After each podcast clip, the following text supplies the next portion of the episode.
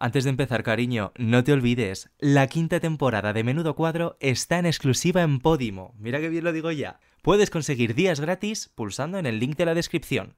Ahora sí, empieza el cuadro. ¿Has visto el pasado bañador de Menudo Cuadro? Bueno, ¿y qué me dices del montaje que se han marcado? Y, eso no hay quien se lo crea, Menudo Cuadro. Por cierto, que la ha enseñado su nueva casa en lecturas. Menudo cuadro. Tío, ¿qué? ¿Ha tuiteado una foto desnudo? Menudo cuadro. Oye David, pon la tetera a calentar, que tenemos mucho de lo que hablar. Sí, sí, sí, que tenemos ya más cuadros que en el Prado, hijo.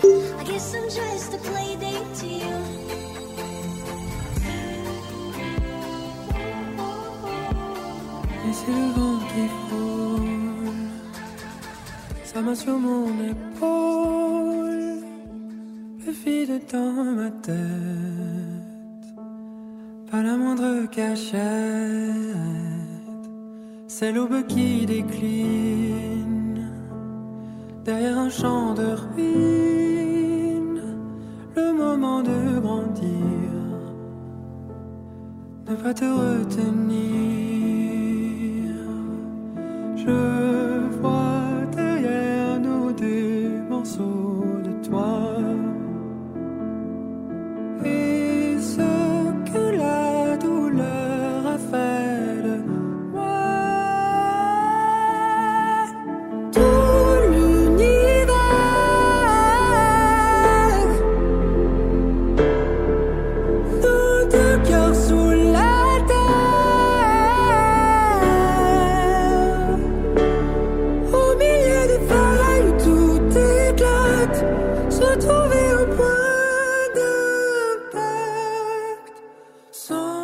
21 de marzo de 2021, una fecha que ya es historia de la televisión en nuestro país.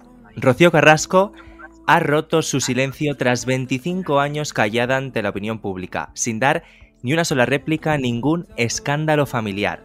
Muchos nunca imaginamos que esto iba a ocurrir, pero la fábrica de la tele lo ha conseguido y la hija de la más grande ha hablado. Y ante este acontecimiento no nos podíamos quedar callados, ¿verdad, David Insua? ¿Cómo estás? Buenas tardes, Andújar. Eh, lo que hemos vivido en las últimas horas ha sido histórico y ha tenido una repercusión tanto en la televisión como en la política como en la sociedad de este país, ante la cual no podíamos estar sin hacer nada. Así que para sacar todo lo que hemos estado eh, sintiendo al ver a Rocío Carrasco desde el domingo en Rocío, contar la verdad para seguir viva, hoy Menudo Cuadro es un especial monográfico. Y para ello contamos con la presencia de Odio Mali. Buenas tardes, chicos. Buenas tardes. Bueno, Oye, qué pues, ilusión saludarte así como desde el principio, ¿no? Que Sí, es raro, ¿verdad? Tenerme ya desde el arranque. No, no, pero me gusta, me gusta. Muy bien, o sea, nada. A ver que cómo contamos la, la historia que hemos vivido estos días, que ha sido muy potente. Yo creo que también estoy de acuerdo en que ha sido histórico. Totalmente. Eh, os- o sea, lo hemos planteado como de la siguiente forma. Vamos a hacer, em, para la gente que nos escucha, como una especie de review, ¿no? De, de lo que hemos visto en estos dos primeros episodios de, de esta serie documental. Y lo hemos estructurado de la siguiente forma. Iremos comentando eh, cortes que vamos a ir escuchando, porque así yo creo que para la gente que nos escucha también es como mucho más atractivo, ¿no? Si de repente no vieron la, la docuserie o la quieren revivir, poder saber al momento de que estamos hablando, escuchando el corte al que hacemos referencia.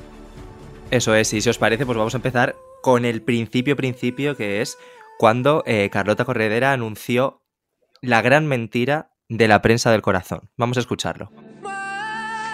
Todos ellos son, somos profesionales del mundo del corazón desde hace más de 25 años y todos hemos sido partícipes de la mayor mentira de la historia del corazón. Una mentira que hoy comienza a destruirse. Hace una semana de este momento. Hoy es martes y fue justo el martes pasado. No pensé que había Es pasado verdad. tanto, la verdad. Es verdad. ¿Ya? De hecho, yo me acuerdo que fue el día que estábamos grabando la sección de, de Odi de la semana pasada y, Sí. y bueno, estábamos Es con nuestras quinielas de, de qué podía pasar. ¿Y vosotros os imaginabais que iba a llegar a este punto? Mm, no. A ver, Yo no y sí. Tampoco. No. Pero, ¿y cuando salió, en qué, qué pensabais que iba a ser? Yo lo hablé contigo, David. Nosotros sí que valoramos que podía ser esto de, de Rocío, pero también teníamos en nuestras quinielas, por ejemplo, algo del emérito. Pero yo lo que nunca me imaginé era un, unas declaraciones a esta altura, ¿no? Es decir, que Rocío hablase de todo. Eso no me lo imaginé. Yo Hombre, también creo pensaba que que, giraba en torno al rey. Yo pensé que era en torno al rey, luego pensé también en, en Ilenia y Albano, eh, pero luego cuando en el fondo eh, Lidia estaba también presente en esa historia y dije, joder, es que sería muy heavy que nadie le dijera nada y que ella estuviera fingiendo no saber nada. Entonces al final es verdad que luego empezamos a mirar a, otro tipo de temas y ya llegamos a la conclusión de que podía ir en torno al tema de Rocío, pero, pero al principio sí que yo no me esperaba que se fuera a sentar desde luego a hablar de, de todo, porque claro, van a ser tantos episodios que al final va a hablar de absolutamente todo lo que no ha hablado estos años. Sí, porque al final, bueno, todavía no ha trascendido como oficialmente cuántos episodios van a ser, pero eh, se habla como de unos 8, ¿no? Es lo, que, lo que han publicado en los digitales esta semana. Entre He 8 y oído- 10, porque ha habido. Eso es, he oído 10 como que se iban a emitir en 5 semanas, pero no tengo ni idea, la verdad. Puede ser que sea. Eh, oficialmente todavía no lo han dicho. No sé si lo van a decir eh, esta tarde, porque creo que antes eh, Carlota Corredera ha, ha hecho alusión a- al número de episodios sin decir cuál era, como dando Ujú. a entender que se podía decir esta tarde. Em, a ver, yo tampoco pensé que fuera a tener este calibre, desde luego, lo, lo que iban a anunciar en Sálvame, porque también te esperas un poco esto a lo que Sálvame juega muchas veces, ¿no? De a las 8, eh, lo más fuerte que has visto en tu vida, y luego es, pues, Yurena en el súper, ¿sabes? Sí. Entonces, Sí, en pero ese sí. sentido, no defraudaron. Sí que es verdad que el clima que se había creado eh, en este programa era distinto. Era distinto y se Sí. veía que, que iba a ser algo potente. Sí, Sí, porque porque, además- no paraban de, de darle bombo, que es un poco lo que era diferente, ¿no? Porque cuando te cuentan una chuminada en Sálvame, sí que es verdad que de vez en cuando te lo cuentan, o pasan un faldón, o pero es verdad que to- casi todo el programa giraba en torno a esa historia. Entonces era un poco como que, jolín, tiene que tener peso realmente. Y llegó el día, llegó el momento. El domingo se estrenó eh, los dos primeros episodios, el episodio 0 y el episodio 1 de, de esta miniserie. Eh, Rocío, contar la verdad para seguir viva. Y si os parece, nos metemos ya en faena y vamos escuchando poco a poco y comentando.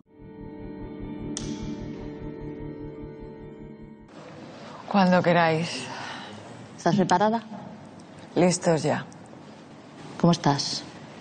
Nerviosa y con ganas, pero muy nerviosa, mucho. Bueno, pues así arrancaba el capítulo 0. Sí, mira, Em, yo es lo que sí quiero decir desde el principio es que eh, dar este paso no debe ser nada fácil y más teniendo en cuenta lo que dijo después de que se encuentra en tratamiento eh, psiquiátrico y, y que ha sido diagnosticada de un síndrome ansioso depresivo, ¿no? Dijo, eh, grave Sí. y crónico. Eh. Remover todo lo que, lo que te ha causado este diagnóstico no es nada fácil. Lo que pasa es que ella estaba en una situación complicada, porque al final es un personaje público que mm, si esto te ocurre en, una- en tu día a día siendo una persona normal, quizá lo puedes hablar con tu psicólogo, quizá lo puedes hablar con tu familia y vas solucionando ese problema de una manera íntima, porque no necesitas que Hmm. todo el mundo se entere. Pero claro, con el perfil de Rocío Carrasco, si quieres solucionar ese problema hablándolo, necesitas que la gente lo escuche, porque tu problema no es un problema de un círculo cerrado, es un problema de la sociedad con respecto a ti. Estoy totalmente de acuerdo. Claro, la única sí. manera era, era esta, realmente, aunque suene a circo o a, ay, es que lo ha contado en televisión, no sé, es que no hay otra forma de contar esto para ella, Sí, al final es una batalla mediática. claro. No, y que todo momento ha sido juzgada desde el punto de vista público. O sea, Sí. eh, todo lo que se ha dicho Rocío Carrasco, además de en la TV, se ha dicho en medios de comunicación, tanto en prensa escrita como en televisión, como en radio. Y al final es como un poco lo que estaban diciendo en estos últimos tiempos con la pantoja, ¿no? Como la única salida que le queda es una entrevista y no puede ser una entrevista escrita. Tiene que salir y hablar y verla, emocionarse y que te lo cuente en primera persona. Y con Rocío pasaba un poco lo mismo. Que la única forma de que pudiéramos entenderla y que ella pudiera dar respuesta eh, en la magnitud que merece a todo lo que se había comentado era que ella hablara en primera persona. Lo que pasa es que hay una diferencia que para mí es vital con el tema de Pantoja y Rocío. Sí, sí, claro. Una parte de más allá de que el, el tema es completamente distinto, ¿eh? Pero me parece que Rocío era una persona que, si bien la podíamos intuir como fría y distante, no provocaba el rechazo que Pantoja mm, genera como mm, personaje. Es muy difícil que Pantoja llegue a conseguir que la gente empatice con ella. Empatice, sí, estoy de Y- Y acuerdo. Rocío sí consiguió eso, porque aunque la veas fría, es una historia real y estás viendo a una mujer completamente abatida. Hombre, y si algo vimos el domingo no fue a una Rocío fría, desde luego. No, porque Para no estaba nada. fingiendo, pero yo no me imagino a Pantoja, por ejemplo, dando este perfil. Yo me imagino una Pantoja folclórica llorando en cámara, pero que se nota que está llorando en cámara porque es folclórica. Bueno, y además Y ya tenemos un poco el, ya tenemos un poco ese perfil de Pantoja en Supervivientes, ¿no? Y tampoco es que se empatizase mucho con ella ahí. En absoluto. Una de las cosas que a mí más me impactó del, del episodio cero, de, con el que arrancaba esta miniserie, es eh, el momento que vamos a escuchar a continuación, porque además me parecía que estéticamente supieron em, transmitir muy bien el mensaje a donde querían llegar. ¿Os parece que lo escuchemos y lo comentamos? Claro. Venga. ¿Cuántas veces te han dicho mala madre por la calle, Rocío? Demasiadas veces. Y no solo me lo han dicho por la calle, me lo han dicho en medios de comunicación y me lo han dicho en programas de televisión. Y me han hecho sentirme como tal, demasiadas veces. Si yo no hubiese tenido a mis hijos, a mí todo eso no me hubiese importado en absoluto. Pero eso era lo que ellos recibían día a día. Es que a mí la imagen de ella sentada ¿no? en, en ese sofá, haciéndose cada vez más chiquitita, mientras se escucha eh, como un mogollón de cortes donde se le dice mala madre, eh, cómo se entiende que esto puede hacer solo a sus hijos, etcétera, etcétera. Y ves como cada vez se hace más chiquitita mientras se sobreimpresiona sobre ella, como escrito a mano, mala madre, mala madre. Bueno, mala es que madre. visualmente eh, el documental es tremendo. O sea, es brutal, brutal, brutal. Lo, Tiene una lo bien factura que muy buena. Sí, sí. Y Yo fíjate que mm, hay una cosa que me ocurre con, con esto, eh, y es que me llamó mucho la atención, o sea, pensándolo yo mismo, ¿eh? que es que a mí nunca se me había ocurrido que esta mujer pudiera estar pasando por esa situación en la calle, por ejemplo. O sea, es una cosa bastante obvia, ¿no? Que, que puede recibir insultos y que puede... Pero fíjate que nunca se me había pasado por la cabeza el decir, oh, pobrecita, porque claro, va por la calle y le dice a una señora que es mala madre. Pues en la vida se me había pasado hasta que lo dijo en alto. Y que yo creo que es de las... para mí fue necesario verlo, que, ver que me lo decía ella en plan, sí, me insultan por la calle. Hostia, tío, qué Sí. fuerte. Sí, totalmente. Y que yo creo que es de las peores cosas que, que te pueden llamar en la vida, ¿no? Una madre, mala madre. O sea, el sentimiento de culpa que, que debías sentir, porque al final te lo crees. Al final yo creo que de tanto escucharlo, no solo por la calle, escucharlo también en medios de comunicación, es que al final te lo crees. Hmm. Al final yo también pienso que, hom- hombre, estamos hablando de las tres eh, sin ser ninguna madre, ¿no? Pero No, claro. sí que es algo que yo he hablado muchas veces con, con mis amigas que son madres, que es que la maternidad ya per se te trae como un sentimiento de culpa que es inherente a, a ser madre, ¿no? Sientes todo el rato culpabilidad. Si trabajas fuera, porque trabajas fuera. Eh, si estás en casa, porque estás en casa. Eh, si llegas tarde, porque llegas tarde. Entonces, como ese sentimiento de culpa ya es algo que envuelve siempre a la maternidad, a veces yo creo que no nos damos cuenta al, al juzgar cómo, cómo vive su maternidad una mujer, en que lo único que hacemos es incrementar ese sentimiento. Y ella cuenta como empezó a sentirse mala madre cuando la gente empezó a llamarla mala madre. O sea, no Claro. antes, no, por algo que viendo- había hecho ella. Yo estaba viendo el documental, de hecho, con, con mis padres y tenía a mi madre al lado y cuando mi madre más empatizaba y, y más se emocionaba, eran esos momentos en los que hablaba de, pues, por ejemplo, que nadie le va a devolver esos momentos, ¿no? Que luego lo escucharemos. Sí. Eran los momentos en los que más, más nos conmocionábamos. No os he preguntado Yo- antes de. Uy, Perdona, sí, odio Yo es que eh, me ocurre también una cosa, eh, que yo creo que voy a ser un poco la voz discordante en esta historia, y es que mm, tengo opiniones diferentes en el tema de la relación con Antonio David y el tema de los hijos. Lo veo de diferente manera. Eh, luego me explicaré más cuando tratemos el tema de los hijos, pero sí que me- lo veo como dos temas diferentes y veo que hay más cosas colgando y cosas que me gustaría comprender mejor con el tema de los hijos que con el tema de la relación de, de ella y Antonio David. Mira, pues entonces venía bien la pregunta que iba a plantearos, que no os he preguntado al arranque, eh, ¿cuál era vuestra postura en esta historia antes de conocer la versión de Rocío? A mí me costaba empatizar con Rocío, pero, pero a la vez mm, necesitaba escuchar esa historia. A mí Antonio David nunca me ha caído bien y, y le veía algo oscuro. Y con esto pues lo me reafirmo, ¿no? ¿Y tú, Odi? Yo, yo tampoco, no empatizaba con ninguno de los dos, pero creo que a, a Rocío tenía algo en contra que no tenía Antonio David, por, desde mi punto de vista. ¿eh?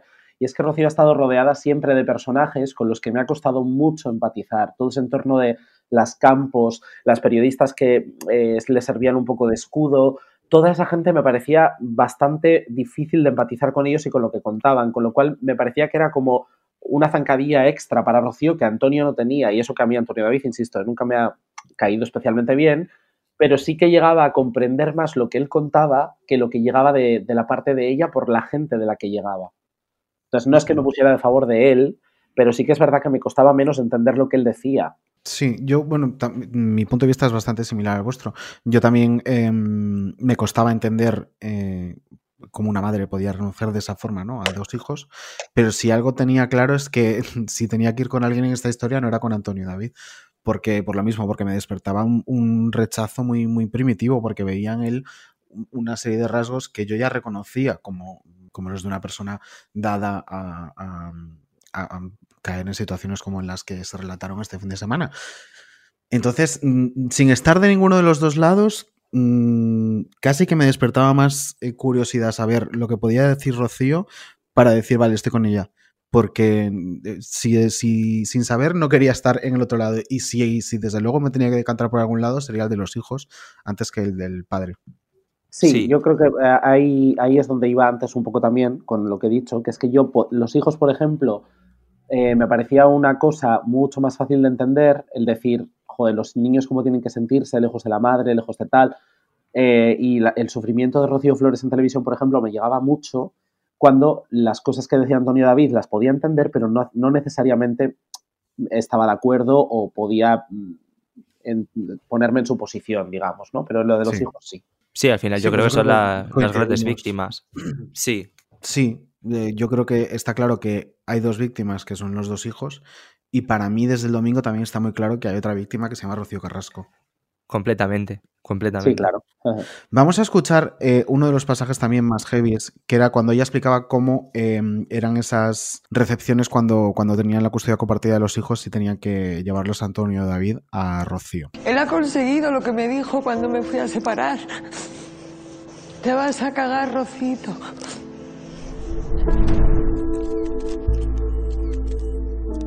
Cuando me devolvía a los niños en la puerta de la casa y yo al principio salía por ellos, él me increpaba y me insultaba y aprovechaba esas tomas de contacto para insultarme y para decirme te los voy a quitar, te van a odiar. Te los voy a quitar, te van a odiar. Es que yo creo que esos ataques eh, hacia la madre de tus hijos pues nos da pistas de, del tipo de persona que, que es Antonio David. Es que, Sí, es todo que utilizando era a los niños. creíble. y era sí, muy utilizando a los niños, que es que es terrible. Y, y es lo que dice Odi, que era algo muy creíble, que te lo, te lo dicen y no te sorprende. Sí, sí, sí.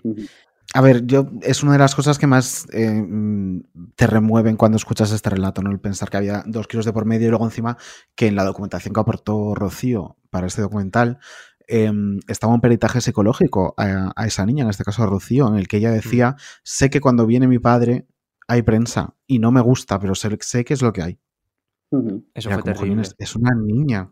Eso fue Es que luego también no, no podemos pasar por alto que es un factor eh, bastante relevante en el caso de ellos dos, la edad a la que todo esto ocurre. Sí. Son dos personas que además de tener el perfil que tienen, son muy jóvenes. Entonces, al final eso, claro, eh, incrementa, si tienes un perfil ya que es un poco agresivo, que puede ser un tal, claro, en la edad y la falta de madurez incrementa eso por mm, X. Entonces es tremendo.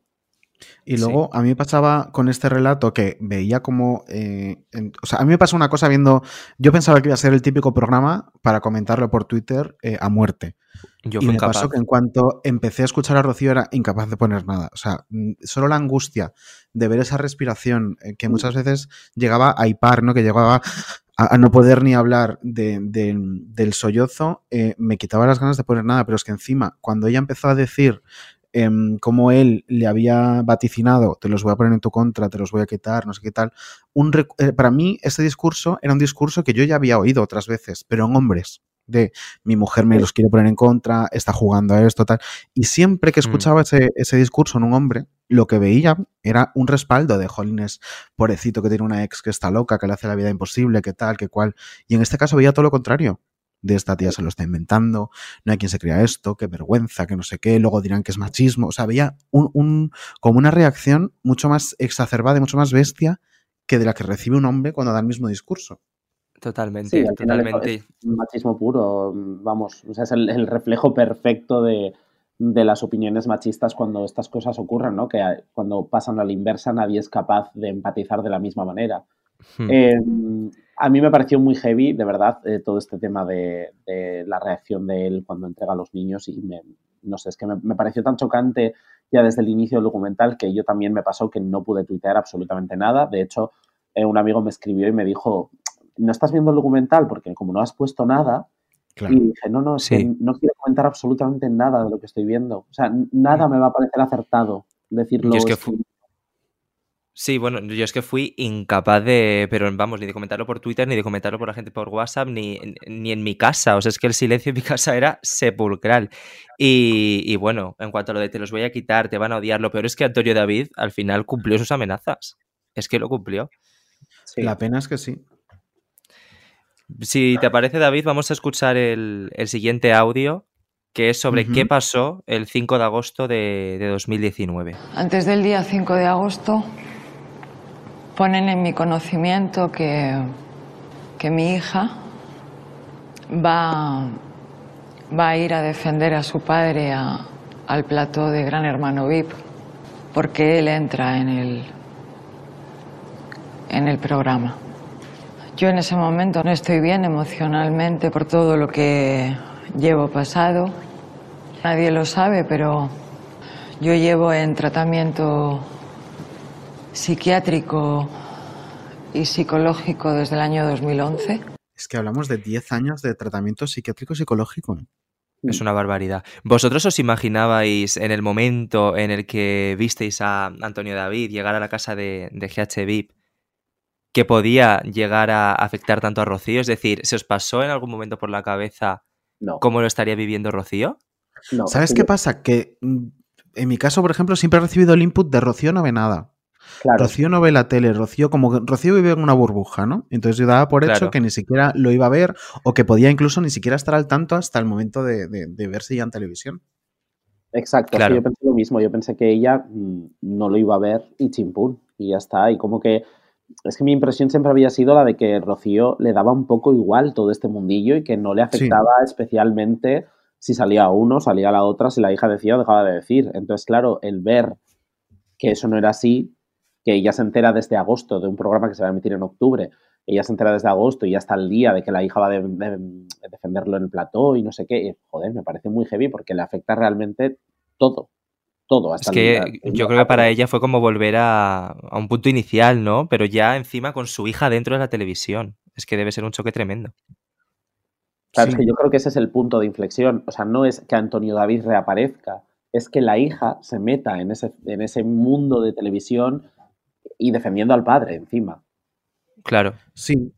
Y además, yo creo que esto, este, esta misma reflexión que nos ha ocurrido, decir, no, yo pensé que no le importaba, es porque al no haber participado de forma activa en todo este tiempo, yo creo que hemos tendido como a deshumanizarla, ¿sabes?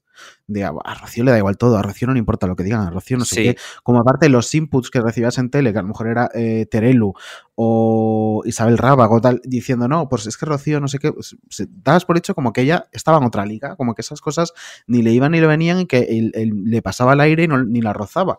Y luego de repente te das cuenta de, jolines, no, es que es una persona como otra cualquiera, que ve cosas que le duelen, que, que siente dolor, que siente angustia, que, ¿sabes? Claro, dicho Completamente. antes, os- he comentado lo de que eh, el entorno que rodeaba a Rocío también es muy importante Sí. ver qué tipo de perfiles eran, porque claro, es que a ti te viene Isabel Rábago a contar la opinión de Rocío y automáticamente, claro que la deshumanizas, claro que te parece algo frío y distante. La rechazas, claro. Claro, se Sí, genera rechazo. Y luego además salen eh, pues pequeñas píldoras como el tema de vas a ver a tu hija en Supervivientes y que ella respondiera lo de se emite en Netflix. Sí. Y entonces, si ya de Claro. por sí una imagen de cierta distancia, soberbia y frialdad, ese tipo de píldoras sumadas a lo que ya crees que está ocurriendo, claro, te, te ponen a Rocío en una galaxia completamente dis- distinta de la tuya. O sea, no. Es imposible. Claro, es que nosotros el único feedback que recibimos de Rocío Carrasco en cuanto a, a Supervivientes, por ejemplo, fue eso, fue lo de Netflix. Y ahí es cuando digo lo de que no empatizo con ella, porque digo, uy, qué prepotencia, ¿no? Pero claro, Sí. luego descubres esto. Y que es un poco, eh, pues lo que estábamos diciendo, que la impresión de que a ella le daba todo igual viene de pequeñas cosas como esa. Sí, Mm. ¿Os parece que escuchemos eh, de la boca de la propia Rocío qué pasó el 5 de agosto? estupendo. Estaba preparada para verla a ella, pero lo que tenía claro es que no quería ver lo que venía. Y no quería volver a sentir miedo. Y no quería volver a sentir vergüenza. Y no quería seguir sintiéndome cuestionada por todo el mundo, decidí que, que no quería seguir viviendo. Es brutal, ¿eh? O sea, imagínate en qué punto estás para, para decir esto. Sí, porque además me, a lo mejor es una impresión mía, porque claro, luego ella evidentemente lo vivirá de una manera diferente, pero yo no he sentido, o sea, sí- que se ha removido el pasado, evidentemente, con la salida de la niña, pero no he sentido que fuera de una manera más potente que en los años anteriores. O sea, quiero decir que es que ha habido una época, yo creo, eh, de Antonio David en televisión mucho más violenta, verbalmente me refiero, ¿eh? Eh, con este tema que, que la de ahora. Pero claro, eso es la impresión del público o de cierto sector del público y luego es cómo lo vive ella, que es completamente distinto, claro. Sí, Bueno, eh, al final en la casa de Gran Hermano sí que hubo momentos ¿no? más tensos en ese sentido, sobre todo cuando a lo mejor tenía algún enganchón con, con Alba con Alba Carrillo, que sí que era, más propenso a, a sacar algún comentario de tu amiga esto, tu amigo el otro. Mm, no lo sé, pero yo creo que al final lo que ha pesado en esta historia y lo que ha llevado a, a Rocío a esta situación ha sido un acumulado. Al final daba igual cuál era el momento actual de, de la guerra con su expareja, que al final todo sumaba. Sí, claro, por eso digo que, que la manera en la que ella vive las cosas no es lo que, lo que tú piensas o dejas de pensar. O sea, Mm. es una cosa absolutamente personal y un sufrimiento eh, que la medida es absolutamente personal, porque Ujú. va ligada a muchas otras experiencias que no solo son la que estás viviendo en ese momento. De todas Totalmente. maneras, eh, siendo, Eh. como dices, una evidencia totalmente personal y, y- y- y como muy tuya, ¿no? Yo sí agradecí que lo contara y sí me pareció bien que lo contara justo ahora, que parece como, como que la, la salud mental empieza a estar un poco eh, sobre la mesa en el debate, que venimos de una declaración en el Congreso de Rejón que fue contestada por, por un, un político del PP con un beta al médico, ¿no? Que es como, parece que Qué sigue estando vergüenza. ese tabú. Entonces, Sí. justo que cuando todo esto se conjunta, eh, llega ella y cuenta esto, pues oye, yo creo que es un mensaje que llega. Claro, sí, sí, absolutamente. Estoy completamente de acuerdo que ha sido además un, un buen momento para poder contarlo y mm, un buen momento para ella y un buen momento para esta gente que sufre enfermedades mentales o sea, de salud mental eh, para poder verse también reflejado y exponer un poco más este tipo de problemas, que son muy Pues comunes. de- Sí, perdona, Odi. No, decía que son muy comunes, nada más. Esos. Nada, pues si os parece, vamos a, escuchar el, el testimonio de, de Rocío Carrasco en, de lo que ocurrió en el hospital, que a mí la verdad es que me parece durísimo, uno de los más duros. En el hospital yo llegué prácticamente dormida, yo no recuerdo. Bien lo sabe Dios, yo no recuerdo nada. En urgencias me preguntan. Yo digo que yo no quiero seguir así, que yo no... Que yo en un primer momento digo que me da igual. Que me da igual no haberlo conseguido en ese momento, que lo voy a conseguir. Y que siempre me quedaba el puente de Segovia para tirarme. ¿Sabes que me dio mucha pena, aparte de todo el relato eh, en sí del intento de suicidio, que lo que sintiera ella fuera vergüenza, Sí, por decirlo? Eso me dio mucha pena. pero yo creo que forma parte del debate que estábamos teniendo antes, ¿no? De, de la visibilidad de la salud mental y, y de este Mm. tipo de, bueno, pues... y el estigma, suicidio. sí. Claro, el estigma del suicidio. Eh, la verdad es que me parece tremendo, ¿eh? O sea, todo lo que tuvo que tragar para, para llegar a, a ese punto es uno de los momentos en los que peor lo pasé. Sí, yo creo que también, porque es- yo creo que es el, fue el momento más crudo ¿no? de toda la historia en, en la que ya no te está contando, pues me sentía mal o me sentía no sé qué. No, es ya eh, toma una decisión irreversible, eh, aporta pruebas de que efectivamente dijo eso en el hospital porque aparece escrito por los Sí. médicos. eh, es un tema ya muy heavy y es, es, yo creo que fue un poco la bofetada de, de ese documental en el que dices, claro, es que cómo no va a contarlo, cómo no va a sentarse a contar la verdad después de haber pasado por esto, es que no tiene otra manera de salir de ese hoyo, aparte de, evidentemente, el tratamiento psiquiátrico que haya estado recibiendo, pero me refiero a que es que casi es una necesidad decirlo en alto, y porque es que si no, no sales Sí. de esa sensación. Y ahí entiendes un poco el, el título del propio documental, ¿eh? Claro, claro, por supuesto, es que Sí, viene de es ahí. el punto. Mm. Eh, ella contó eh, que de- del hospital al que se la lleva en una en primera en un primer momento prácticamente inconsciente, la derivan a, a un hospital psiquiátrico en el que pasa un tiempo ingresada y cuenta y da detalles de por qué recibe el alta y en qué condiciones lo hace. ¿Lo escuchamos? Fui, tuve una entrevista con el médico y le dije que me quería ir, que me quería ir, que me quería ir, que me quería ir a mi casa, porque en mi casa era el único sitio donde me sentía segura. Que quería irme. Y no me esperé a que me dieran el alta. Me fui.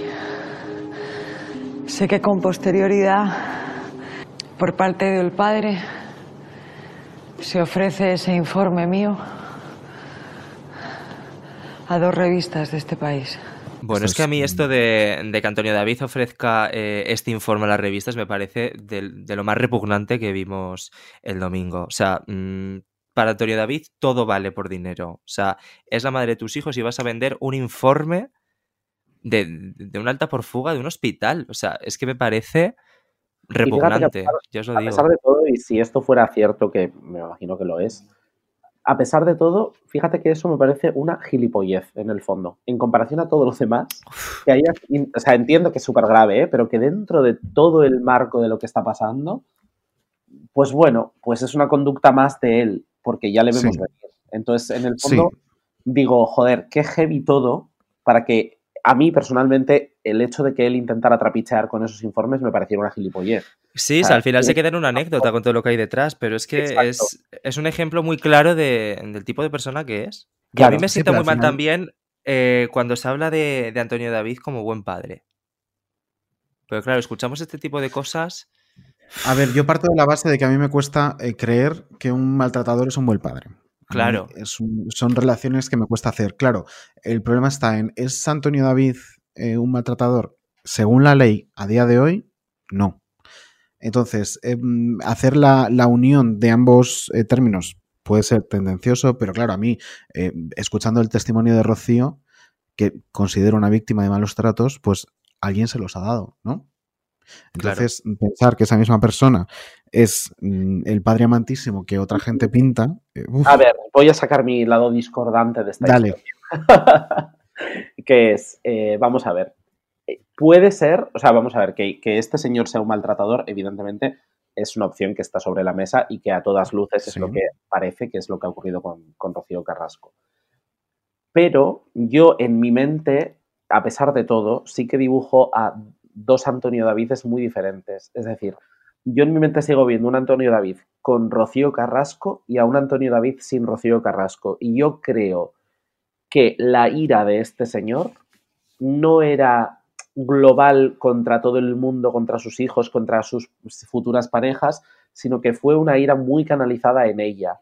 Eso no lo hace, por supuesto, ni mejor persona Mm. ni nada. Me refiero a que sí que es verdad que puede que su perfil con el resto de la gente no fuera el mismo que fue con Rocío. Entonces, por eso el tema de sus hijos siempre lo han querido mucho, su pareja actual, pues aparentemente no hay, no existe un problema con él. Eh, entonces creo que hay un Antonio David dibujado que tuvo problemas con Rocío Carrasco más que un problema de un maltrato continuado o de un, o de un perfil agresivo con todo el mundo. No sé, es mi impresión, ¿eh? pero ya os digo que... Claro, pero al fin y al cabo Rocío Carrasco es que es la madre de sus hijos. Y es que, eh, mira, mira el momento en el que Antonio David pone en contra a, a, a sus hijos de, de su madre. O sea, ya no es un buen padre. No, no, yo no estoy diciendo que sea un buen padre, ¿eh? ojo, cuidado, que también es que es tan difícil eh, explicar esto. Lo que yo quiero decir... No, yo creo que he entendido un poco lo que quieres decir. la sensación del perfil de Antonio David puede ser el de que es un buen padre porque no creo que tenga un conflicto con los hijos ni con, ni con la pareja actual, ni creo que haya una situación inestable dentro de esto. Hmm. Pero eso no lo convierte en buen padre a todas luces por lo que ha ocurrido previamente. No sé si me estoy explicando. Sí, ahora sí. complicado. Vale. Claro, es súper políticamente incorrecto decirlo y además es muy complicado de explicar porque parece que estás justificándolo y ni mucho menos. Mm. Eh, sobre los hijos, precisamente eh, va el siguiente corte que tenemos preparado de, de Rocío, en el que explica que ella prefiere que sus hijos se queden con la versión que tienen para ahorrarles el sufrimiento. Yo casi que prefiero que, que sigan creyendo la versión que tienen, porque el día que mi hija se dé cuenta de todo lo que ha pasado y de lo que ella ha formado parte y de quién es su padre realmente. Va a ser el peor día de su vida. Y no me gustaría que sufriera. Y yo lanzo una pregunta. ¿Se puede separar eh, la imagen que tienes de tu padre en, por un lado, mi padre y por un lado, el marido de mi madre? Eh, puf, eh, es que no te- de verdad que no te sé contestar. Es Eh, creo que es muy difícil. En base a lo que os he dicho, yo creo que Rocío, hija, puede llegar en un futuro, o no lo sé si en el presente también, pero vamos, que puede llegar a entender que su padre y su madre tuvieron un problema muy grave de, de malos tratos, Sí. eh, más allá de la relación que ella o haya tenido con él o él tenga con Olga. Pero es difícil, pero es difícil. Y yo aquí también voy a ser un poco discordante y es que y yo esta parte es la que no entendí. Y yo lo, el tema de los hijos me sigue costando mucho eh, comprenderla. Y creo que esta, esta respuesta que ella da tiene mucha relación con el tema de su salud mental. Porque yo creo que eh, ella se da, se da por vencida, digamos, en este sentido, pero en el fondo está ya contándoles la historia. O sea, está diciendo, no quiero que mis hijos se enteren, pero a la vez estás contando la historia. Tú sabes que tu hija va a escuchar esto. Tú sabes que mm, todo lo que pongas sobre la mesa llega a tu hija inmediatamente. Entonces, aquí es mm, cuando me cuesta un poco más encajar este puzzle todavía con ella. Y espero que lo, lo desarrolle más en, futuros capítulos. Fíjate, yo esa, esa mm, por decirlo, incongruencia de Rocío, la justifico desde la desesperación, ¿no? Desde el haber puesto en una balanza eh, ahora mismo eh, qué me compensa más.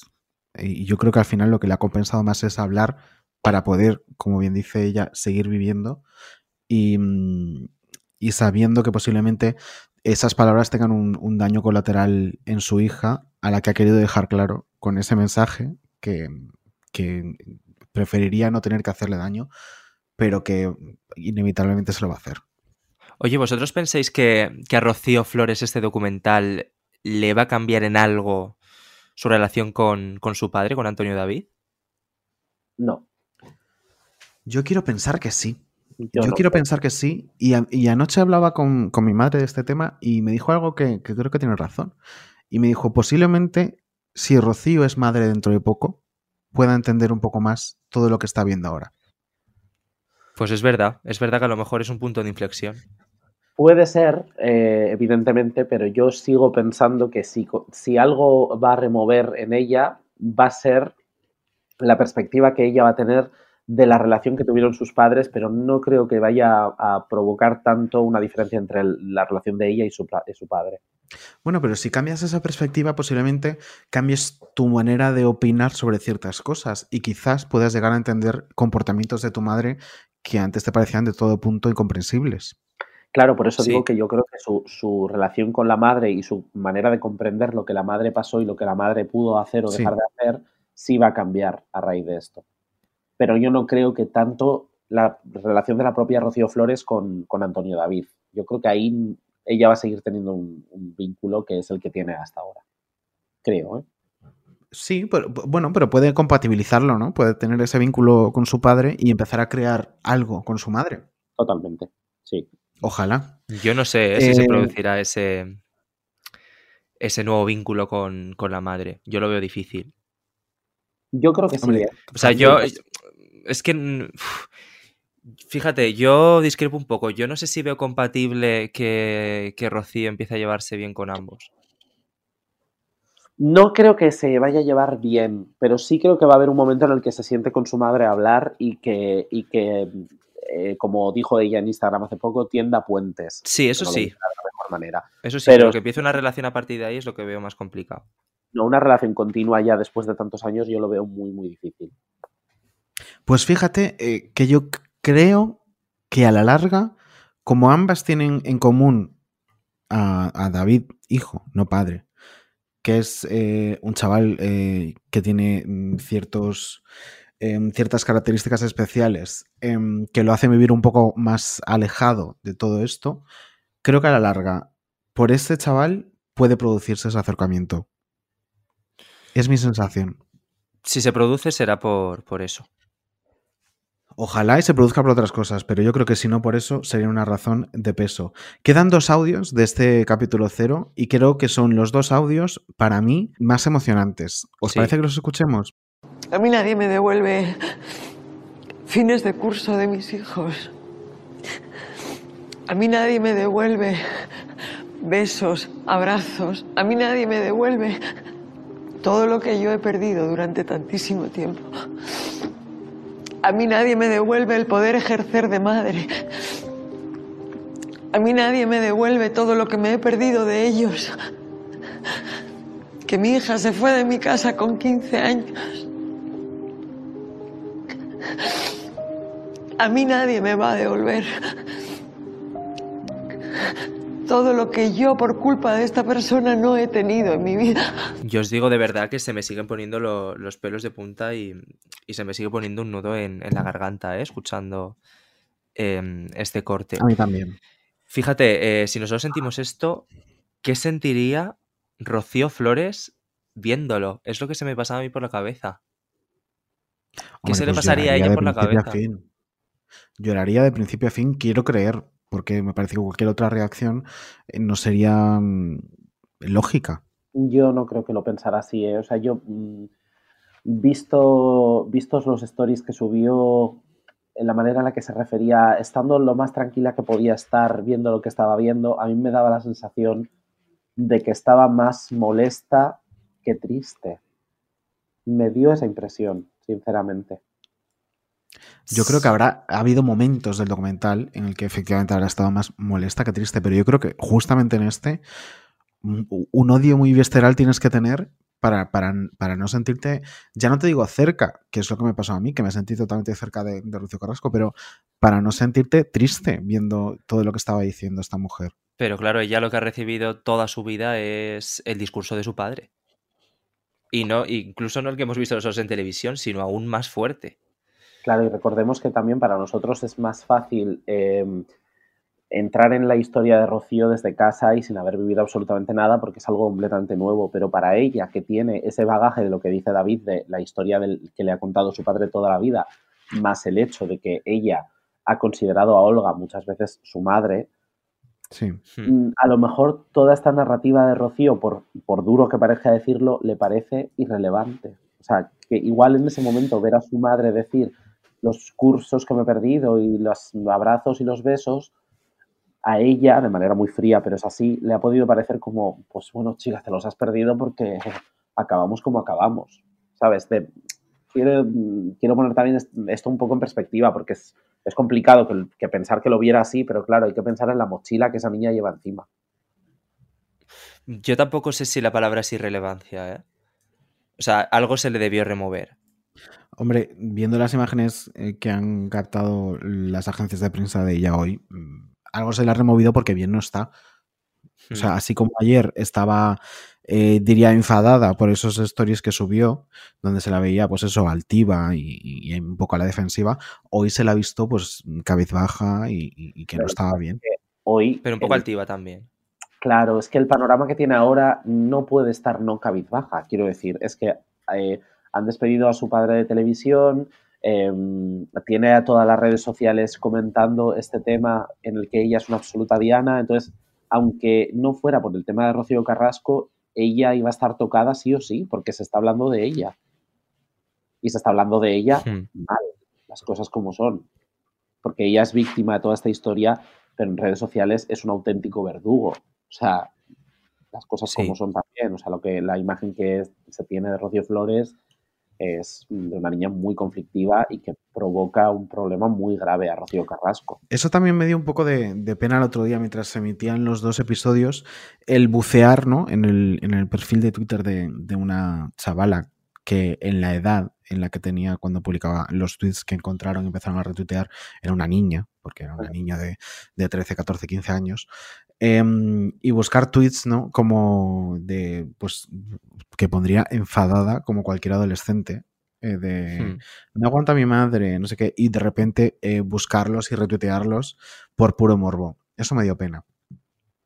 Sí. lo que pasa es que al final, pues es el, el- el doble juego del, del ser un personaje público, ¿no? Que al Sí, final sí. es en un mundo en el que no puedes elegir que sí y que no.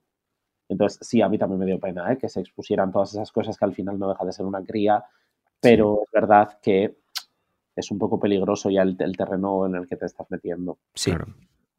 Bueno, si os parece, pues vamos con, con el último audio de, de este episodio cero y lo comentamos. Quiero vivir. Quiero vivir con lo que me queda, porque lo otro ya no lo tengo. Ni lo voy a tener. Se me ha arrancado la posibilidad de hacer mil cosas en mi vida. Y se me ha quitado lo más importante que tiene una madre, que son sus hijos. No quiero nada. Quiero que se haga justicia.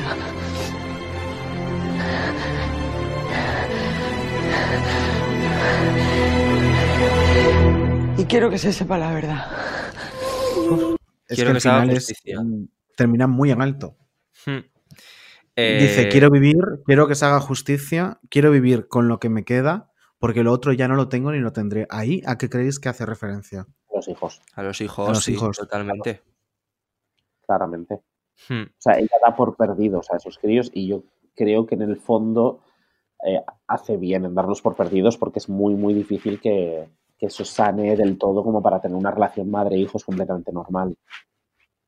Claro. Ya. Es lo que hablábamos antes. Y cuando habla de justicia, eh, hombre, yo no sé si se, se reabrirá el caso en, en la justicia, pero lo que hay ahora es una batalla mediática que sí que está ganando.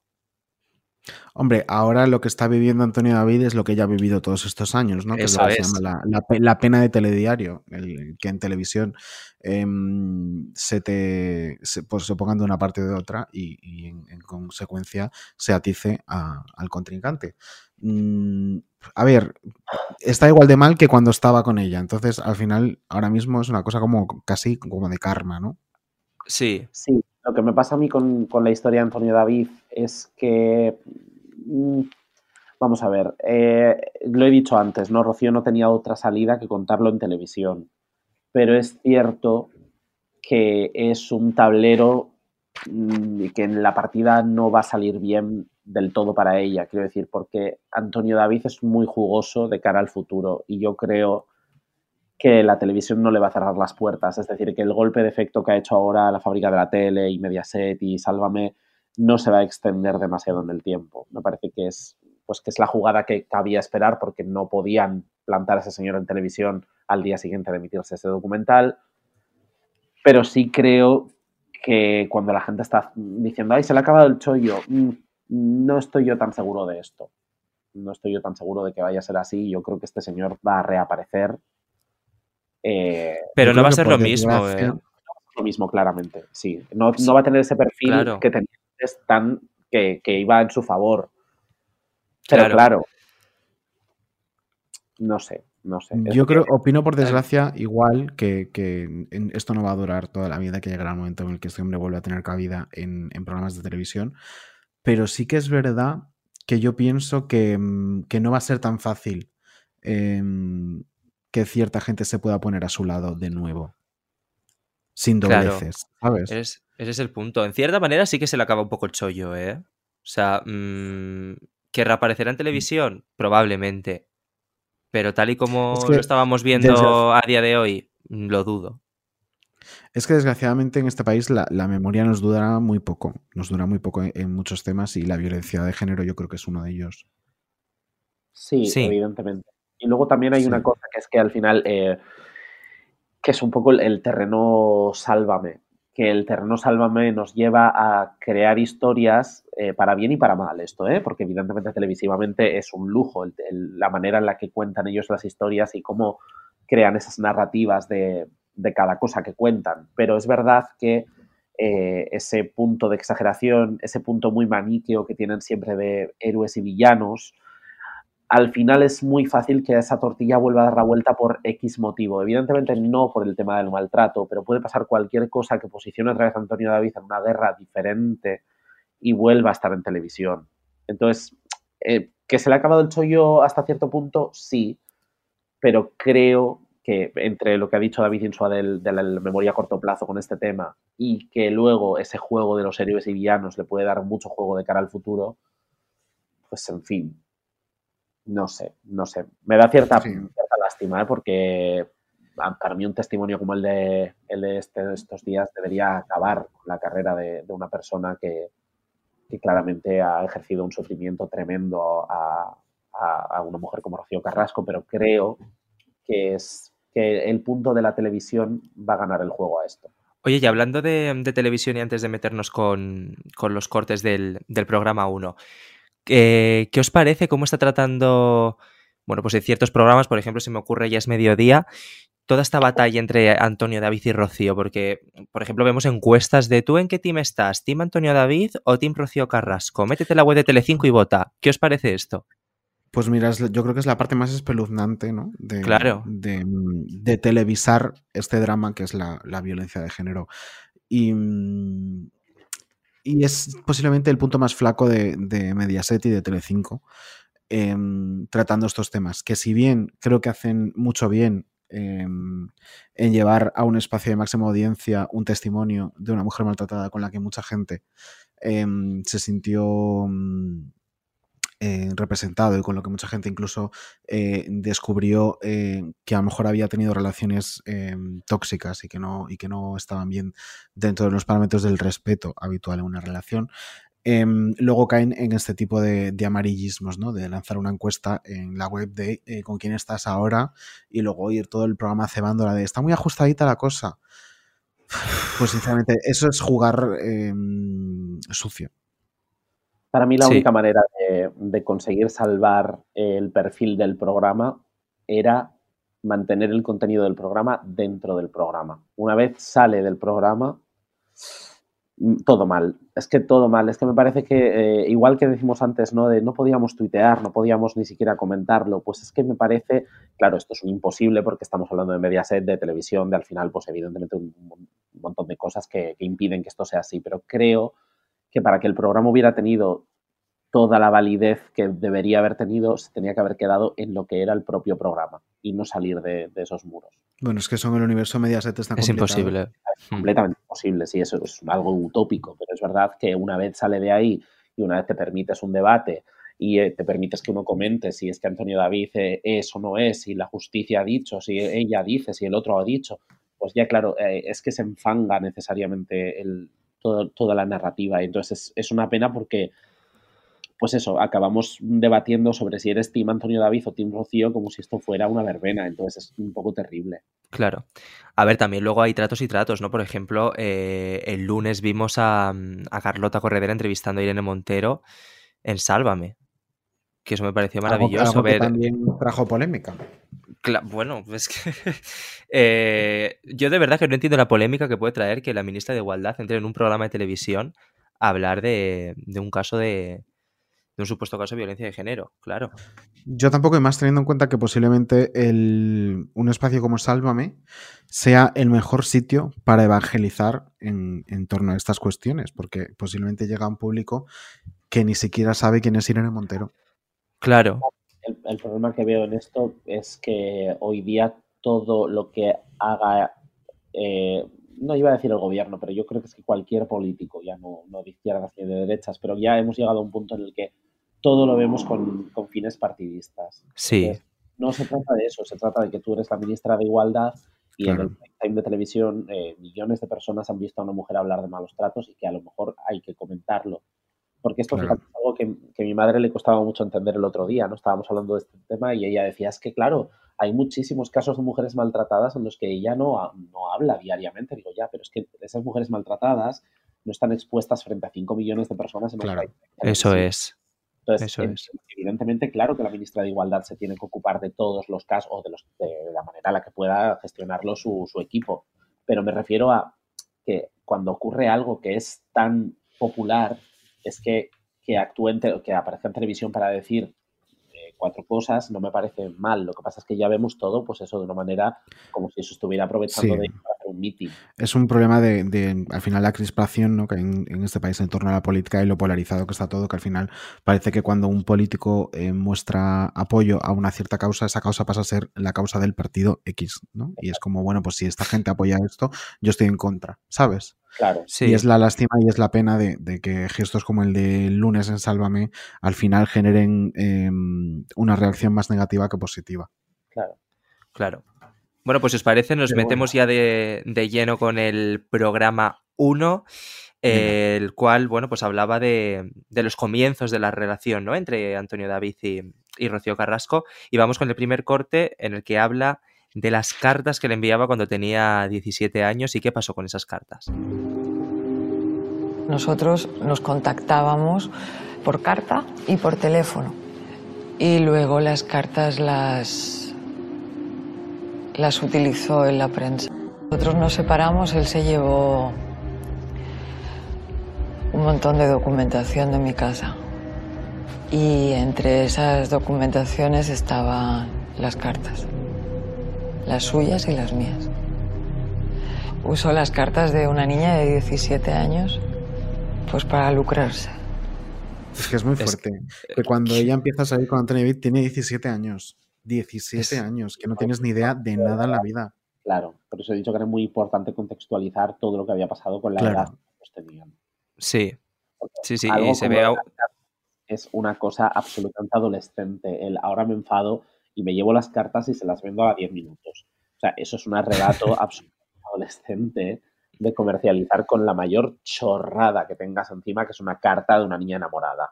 Sí, pero al final era un poco eh, ir un pasito más allá en el juego de la humillación, ¿no? Claro, claro. Eh, vas a ver cómo toda España ve eh, cómo bebías los vientos por mí, ahora que te doy tanto asco. ¿sabes? Claro. Es, es, un choni de manual. Eh, sí. Son, es totalmente tóxico. O sea, es ese perfil de pareja tóxica que en cuanto lo dejas con él te tiene que hundir necesariamente porque si no, él no sale reforzado de eso. Además, Rocío, en este episodio. Uy. Sí, no, no, sí, no, no, yo iba a hacer una pregunta, porque tú has dicho que, que es por humillación, estoy eh, completamente de acuerdo. Pero ¿pensáis que, que, en cierta manera Antonio David tiene también um, una obsesión con el dinero? No, no una obsesión. Es que, ve, no. o sea, no lo sé. Yo creo que es que ha, ha, decidido que ese es su modo de vida y entonces... Sí, eso sí, ¿ves? Que ha decidido que... Sí, pero, o sea, por ejemplo, cuando se anunció eh, que se iba a realizar este documental y estaba Antonio David en Sálvame viéndolo, su primera pregunta fue, ¿cuánto ha cobrado? O sea, siempre sí, que, que, que venía... salen estos cortes, hay dinero de por venía, medio. Claro, eso yo creo que era un poco resultado de, del discurso que había mantenido Rocío un poco estos años, ¿no? De equidistancia con este tipo de, de um, apariciones públicas en, en, medios, cobrando por hablar de, de, la vida de otras personas, que al final también era un poco mm. la tuya. Eh, y como decir, bueno, pues ¿qué pasa? Que ahora entra en este juego también, ¿no? Eh, desde luego fue yo creo que la peor reacción que tuvo que, te, que pudo haber tenido, eh, pero bueno, que al sí. final no deja de, de, de poner de relieve qué tipo de persona es todo el rato, ¿no? Eh, pero yo creo que al principio de esta historia, eh, si bien no creo que tuviera una obsesión por el dinero, sí que vio en, en su relación un modo de vida. En eso claro. sí que opino como hmm. Di. Y luego hmm. el tema de la reacción es que eh, a mí me chocó mucho porque él es una persona que lleva años diciendo, bueno, pues que hable, que cuente, que diga lo que quiera, que salga y no sé dónde, y de repente te ponen un vídeo en el que se ha sentado a hablar y te escandaliza muchísimo. Claro, pero porque... Acabas de decir hace dos semanas que se siente que cuente. Ya, pero porque yo creo que lo decía con la boca pequeña. Por supuesto que lo decía con la boca pequeña, pero me refiero a que me chocó muchísimo que él eh, se descontrolara tanto porque las caras, los gestos, la rabia que estaba, que se veía en ese primer plano, y dices, me cago en la leche, tío, si acabas de decir hace dos semanas, siéntate y cuenta lo que te dé la gana. O sea, hay que ser cretino de verdad, para... Totalmente, vamos. Sí, sí, me, de verdad que me pareció, cuando, cuando yo le estaba viendo la cara, yo decía, Buah, esto lo puedo entender, que está tenso, que está nervioso, que está, que es molesto, tal, pero claro, ya cuando dice lo del dinero y, y, y arranca y hay un momento que algún compañero le dice por lo bajini, no vayas por ahí. Sí, la hora fa. Sí, entonces es como, joder, te están viendo ya fuera de ti. O sea, es que entonces con una cosa que hace dos semanas parecía no importante, eh, como dices tú, con la boca pequeña, ¿no? De decir, ha sido de chulito. Porque de yo creo que aunque él dijera, que, ah, sabía que este momento iba a llegar, yo creo que no. Yo creo que él daba por hecho que iba a contar siempre con el silencio de la otra parte y que iba a contar siempre con una oposición justa en televisión, que al final cuando Antonio David eh, decía algo de Rocío contaba con muy poca oposición, porque muy, muy poca gente pertenecía a, a, ese entorno seguro que tenía Rocío Carrasco y que conocían más o menos la historia. Entonces también era complicado hacer oposición a lo que contaba Antonio David en un plató. Y porque vuelvo a insistir en, eh, perdonadme que lo vuelva a decir, pero es Sí. que y el perfil de la gente que apoyaba a Rocío, que no tampoco tenían platos un apoyo especial del resto de periodistas o del resto de compañeros, que es que No. eran gente que ya generaba ese rechazo de, ay, sí, claro, la amiga, Sí. la de culos, la... o sea, no, nunca dejaban un pozo de que pudiera haber una realidad des- detrás de lo que decían. Siempre era como una defensa mm, lameculista de, de lo que podía ser lo que pensara Rocío. Hmm, Pues Mira, como- aquí me estoy acordando de unos tweets que puso Pilar Eire eh, sobre todo esto, en el cual decía que, claro, que ella nunca había conseguido empatizar con Rocío Carrasco, pero con Antonio David, pues al final le veía por los pasillos, era simpático, tal. Y yo creo que eso le ha pasado a muchos, muchos compañeros de, de televisión. Claro, Bueno, es, pero eso es- es como el vecino que siempre saludaba. Sí, Claro, lo explica muy bien Rocío en, en este episodio que estamos escuchando ahora. El- esa personalidad como embaucadora que, te- que, que se queda contigo, que Claro. sabe por dónde llevarte para sacar lo que necesita sacar en cada momento.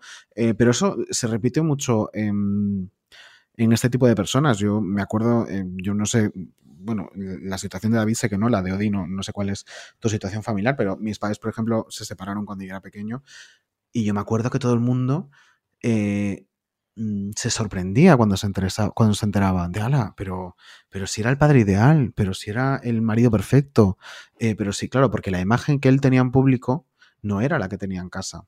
Entonces, Claro. mientras en casa nosotros conocíamos a una persona, él ya se preocupaba de en público ser el padre ideal, el marido estupendo, etcétera, etcétera. Entonces, en, en ese, en esa persona que dibujaba eh, Rocío Carrasco, yo creo que muy bien, mm, cualquiera que hubiéramos pasado por situaciones similares, descubríamos al perfil de una persona que no, que no trata bien a la gente. Claro. Escuchamos, si os parece, el, el segundo corte en el que mm, escuchamos los vaticinios de tanto Rocío Jurado como Pedro Carrasco sobre esta relación. venga, Sí. vamos. El día que cumplo 18 años, me cogí un avión y me fui a, a Barcelona. Y cometí la, la fatalidad de, de dejar a mi madre llorando en el suelo. Rocío, no te vayas, Rocío, te vas a arrepentir. Rocío, no me gusta, Rocío, te vas a arrepentir. Y la dejé llorando en el suelo, hincada de rodillas, y me fui. Y mi padre me dijo, te va a arruinar la vida y vas a volver con una barriga. Porque es lo que quiere. No se equivocaron ninguno de los dos. Bueno, lo primero, a mí la imagen de, de Rocío Jurado, hincada de rodillas, llorando en el suelo, o sea, se me viene esta imagen a la cabeza y me parece tremenda. Yo eh, voy a decir que creo, esto sí a mi opinión, que esto es lo que Rocío recuerda que pasó.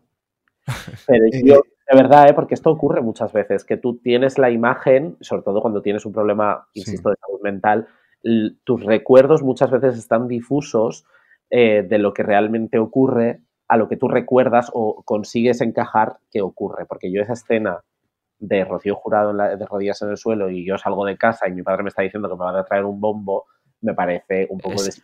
Eh, pues mira, siento, siento eh, en este caso explotarte la burbuja, Odi, pero esta es una situación, eh, en concretamente la de Rocío Jurado en cada de rodillas diciéndole a Rocío, por favor, no te vayas. Es una situación que para la gente que somos eh, consumidora de, de este tipo de contenido de corazón no era nueva y que ya había contado en el plato de Sálvame, en concreto Rocío, eh, Rocío nada, en Rosa Benito. Sí, lo que o pasa sea que es que parece de ficción, ¿eh? O sea, es brutal. también os digo, es una familia de folclórica. Claro, es muy Claro. folclórico todo esto. Es todo muy folclórico, entonces que puede ser que ocurriera tal que así, ¿eh? Lo que pasa es que a mí me, me parece un poco, pues eso, de, de guion telenovelesco, un poco, pues rozando un poco lo ridículo. Sí. A ver, posiblemente en aquel momento que Rocío eh, venía de casarse con, con José Ortega Cano y estaba como al menos de cara a la galería, viviendo como un momento muy feliz, era el mayor drama que podía tener en su vida, ¿no? Que su hija cumpliera los 18, se saliera del internado y le dijera, me voy a vivir a, a Barcelona eh, con este señor que encima pues no le hacía mucha gracia. Entonces yo entiendo Mm. que lo viviera como un gran drama Rocío Jurado. Sí, sí, sí, yo creo que como un gran drama lo vivió. Lo que, lo que no me encaja es la propia escena, pero que como un gran es que es una escenita de madre de Dios folclórico. Sí. Pero Pues yo fíjate que la veo muy capaz. ¿eh? así capaz yo también. Pero fija, fijaos como al final vaticinó todo, ¿eh? El te va a arruinar la vida. El... Y la frase de Pedro Carrasco, Sí, que, ¿cómo era? Vas a venir con un te va a arruinar la vida y vas a volver como una barriga. con una barriga. Era muy difícil de intuir a esa edad, quiero decir. Es que Sí. persona de 18 Claro. años se escapa a otra ciudad con eh, su novio del verano. Pues es que evidentemente todo hacía anticipar que iba a volver con la barriga y que, y que iba a salirle mal. Quizá no Hmm. tan mal, ha salido a largo plazo, obviamente, pero bueno, se podía ver venir. Y bueno, Rocío terminó yéndose a Argentona a vivir con Antonio David, que estaba trabajando allí de Guardia Civil. Y estando ya los dos conviviendo allí, que cuenta que convivía en un piso con otros eh, dos guardias civiles más, es decir, tres guardias civiles y Rocío Carrasco, ocurre el famoso episodio de la multa. ¿Lo escuchamos? Sí. Venga. que ya en muy poco tiempo ocurre lo de la famosa multa. Y entonces ya aquello fue la, la bomba. Y entonces él empieza a decirme que bueno, que todo esto es porque él es, es mi novio y que todo es porque se la tienen jurada, porque no permiten que él sea un personaje siendo guardia civil. Una historia que al final es la que ha ido narrando durante el resto de, de los años. O sea, todo menos decir, escúchame, que es que he cogido, he multado a un tío, me he quedado con 25 y el Marcos ha quedado con otras 25. Todo menos eso. Pues al final dibuja como el perfil de, de un, un chico inmaduro, ¿no? Que antes de asumir eh, Mm. un error prefiere culpabilizar a la otra persona y, y dibujarse como la víctima de todo esto, ¿no? De hay una mano negra que porque yo soy el novio de la hija de Rocío Jurado, quiere que yo me vaya de la Guardia Civil. Claro, pero es que Claro. es verdad que le hemos visto hacerlo toda la vida. Eh, Tal cual. Toda la vida hasta, eh, estamos hablando de hace un mes, cuando puede pasar cualquier drama como el de las mujeres que salían a decir que había sido infiel, eh, es que era la misma estrategia, la misma estrategia de intentar de- desviar el tema para hacer ver que no, que la culpa no fue de él, que es que esto, que es que lo otro, que es que no sé, o sea, siempre ha hecho lo mismo. Hmm. Entonces, sí, esto es absolutamente creíble que él se inventara, que, que montara toda esa historia sabiendo que era mentira y que la mantuviera en el tiempo, porque además los- la gente que es mentirosa por naturaleza eh, se aferra muchísimo a esa mentira, aunque se haya dado cuenta todo el mundo de que es mentira.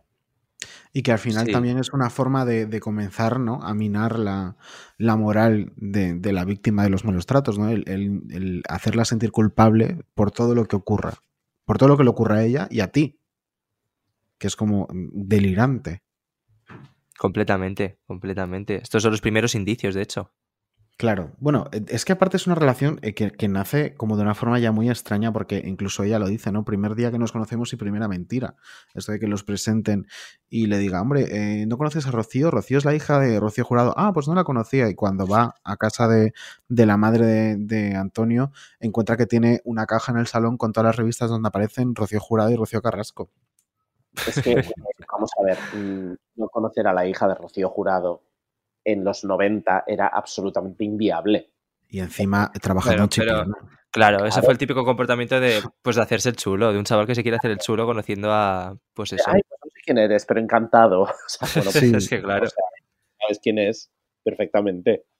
Pero por eso, amigas que nos estéis escuchando, eh, mirad qué red flag más grande. Totalmente. empieza. O sea, Totalmente.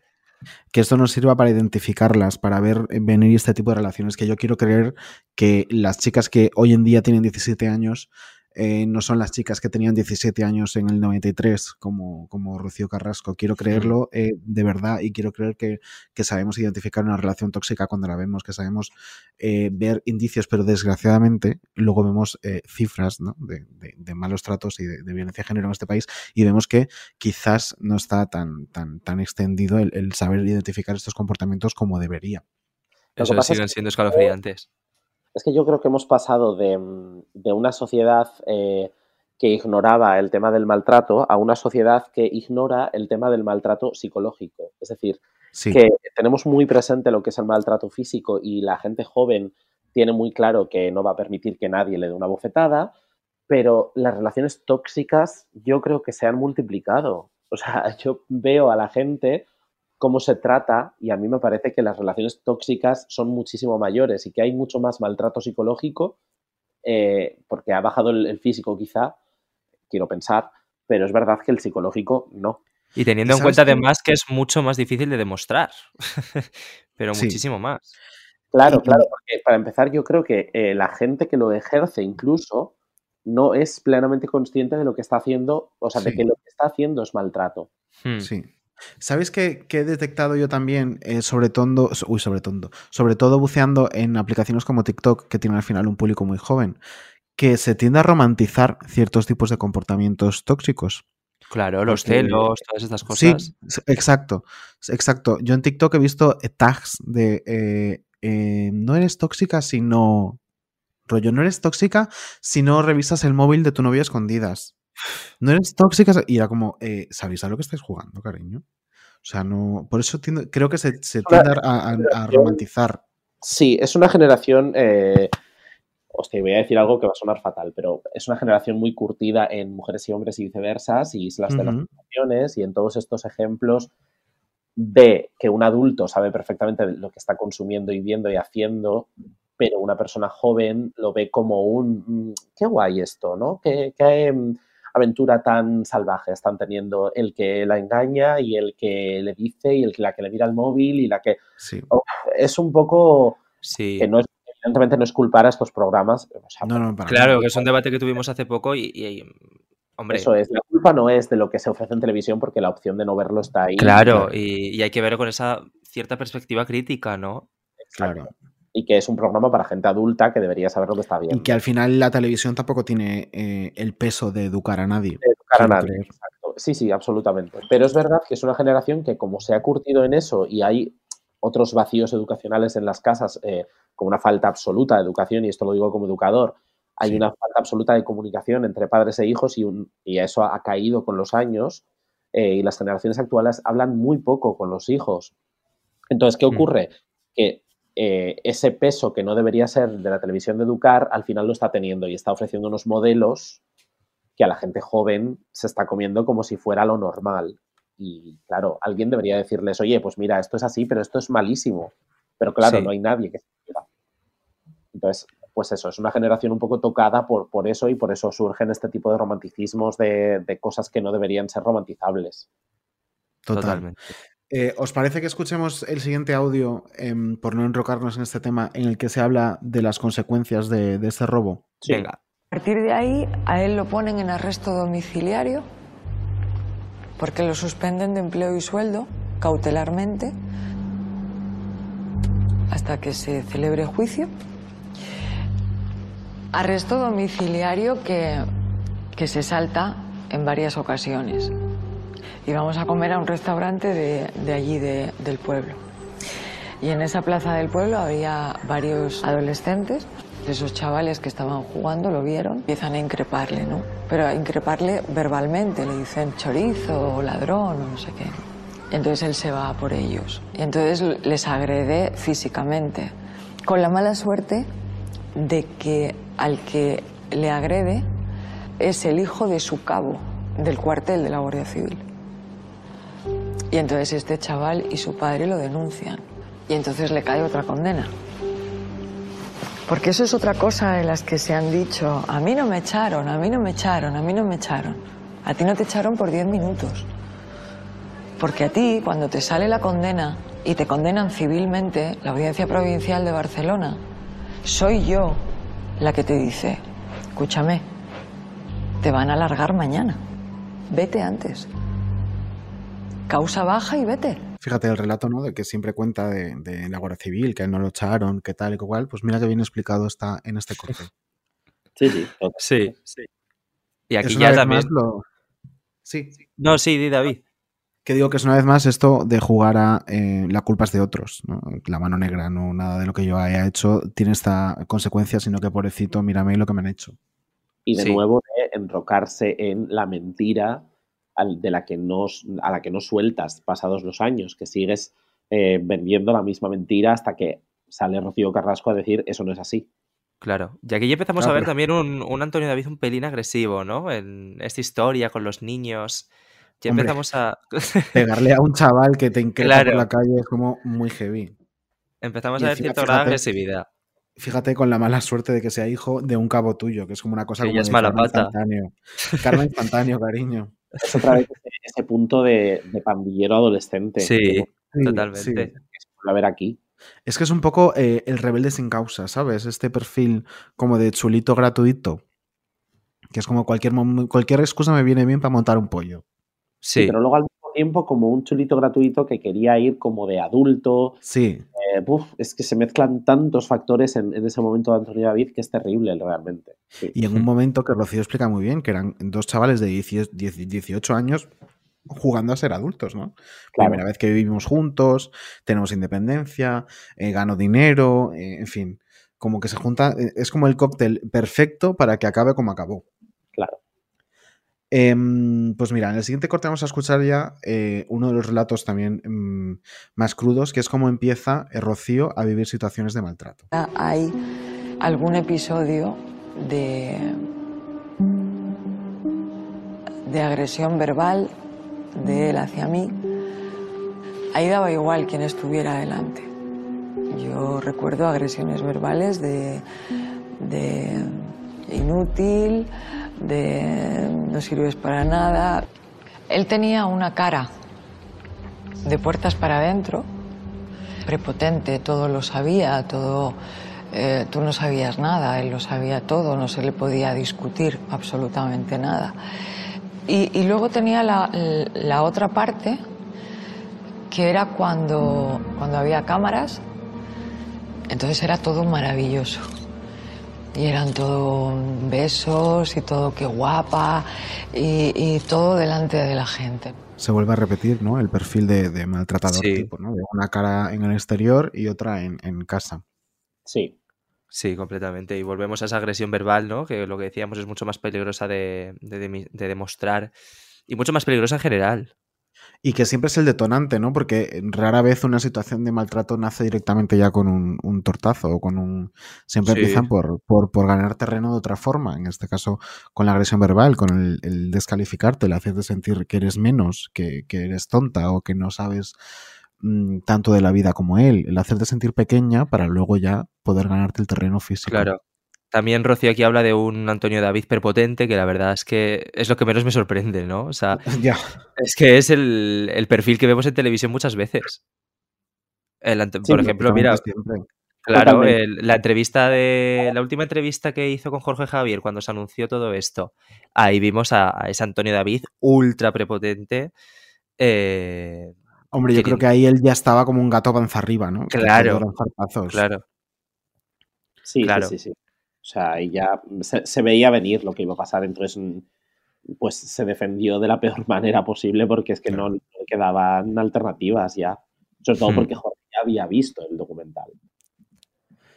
Pues mira, nos quedan otros dos audios de este mismo bloque en el que Rocío relata situaciones de malos tratos. Em, y yo creo que además eh, van eh, subiendo de intensidad. Y, van, y yo Sí. creo que, y además eh, se lo escribí a, a una persona del equipo el otro día, que me parecía que habían estructurado muy bien el cómo eh, nace una relación tóxica, ¿no? Y cómo va creciendo y cuáles son los pasos que van, que van sucediendo hasta que pasa de, pues, de un eres tonta a un pues lo que ocurre después.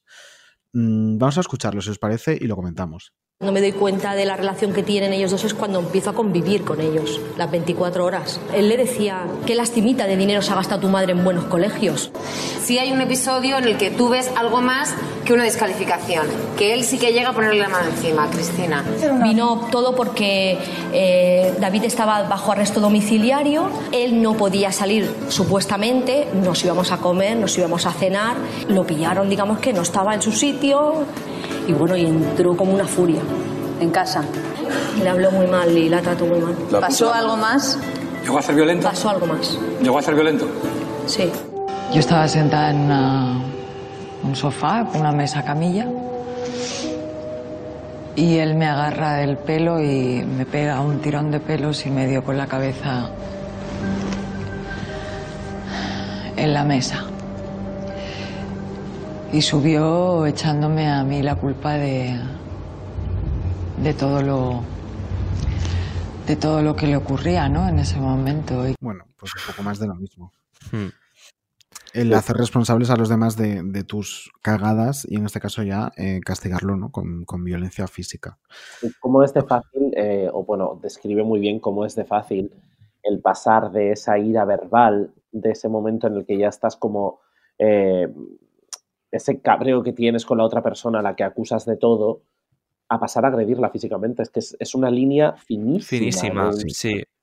Es muy fina. Entonces llega un momento que ya en vez de hablarlo, pues le das un tirón de pelo. Es tremendo. Sí.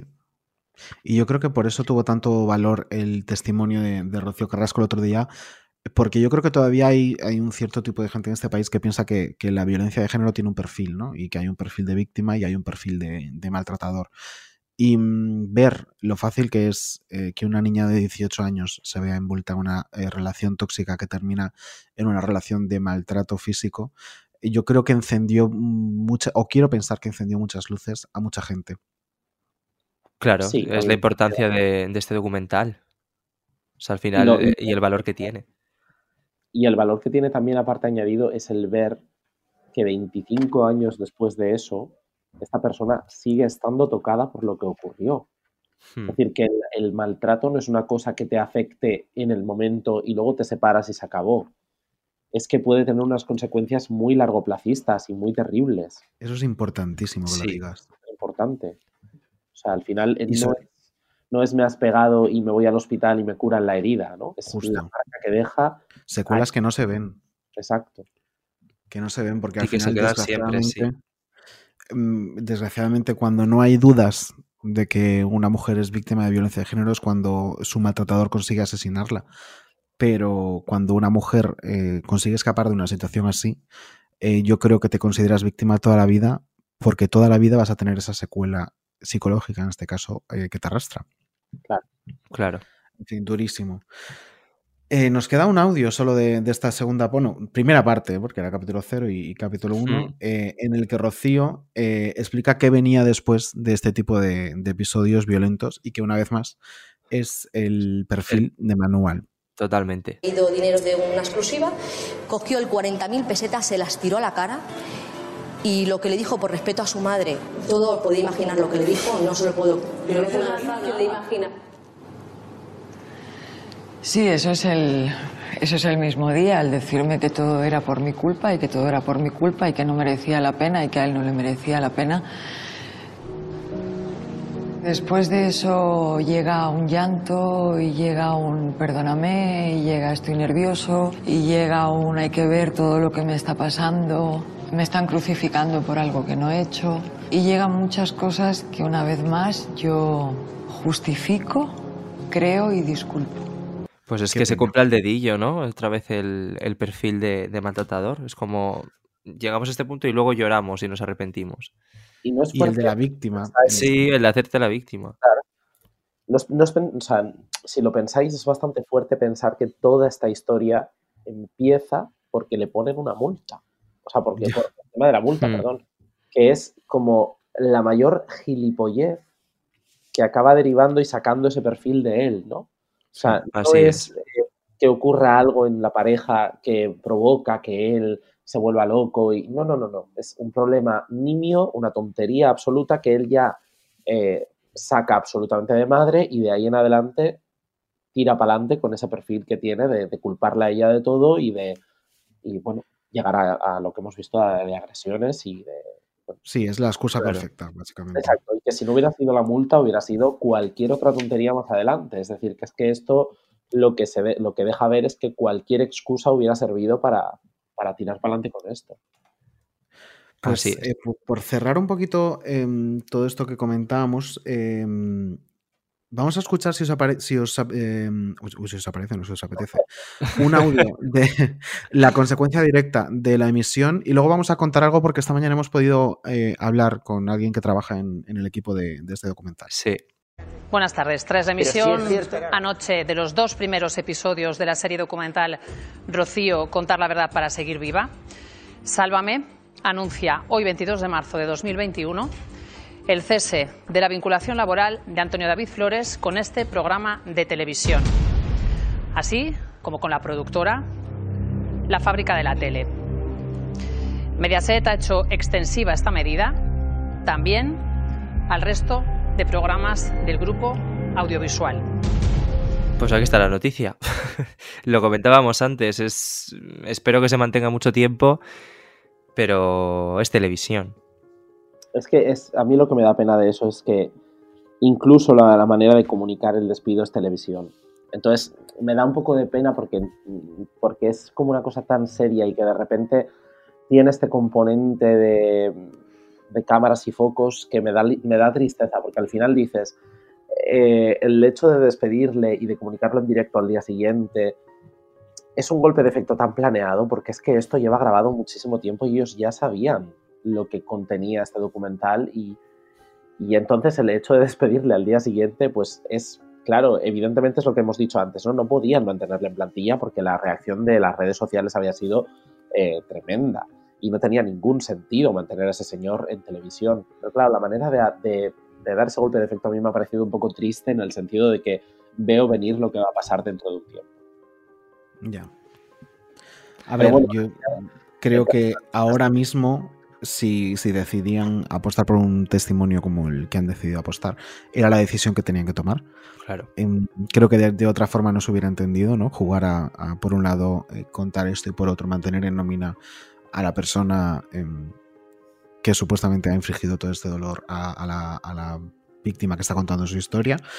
Y, y, luego, por otro lado, opino como tú, que al final eh, pues es, es televisión y, y, dentro de seguramente menos de lo que pensamos, eh, volverán a tener un hueco para, para una persona como esta es la pena, es la pena de esto, igual que, que, lo que decíamos antes de la encuesta de Ellas Mediodía y, y sí, todo lo claro. que se experto en redes sociales, etc. Pero, pero fíjate que yo creo que al final, si lo pones en una balanza, creo que ha merecido más la pena eh, que cuenten algo así en un prime time que, que luego ocurran cosas como esta. Sí, sí, sí, por sí, eso digo, sí, ¿eh? me, da, me, da, cierta tristeza, pero evidentemente dicho antes, no había otra forma de hacerlo y además de no haber otra forma de hacerlo, me parece que lo que habéis dicho vosotros, ¿no?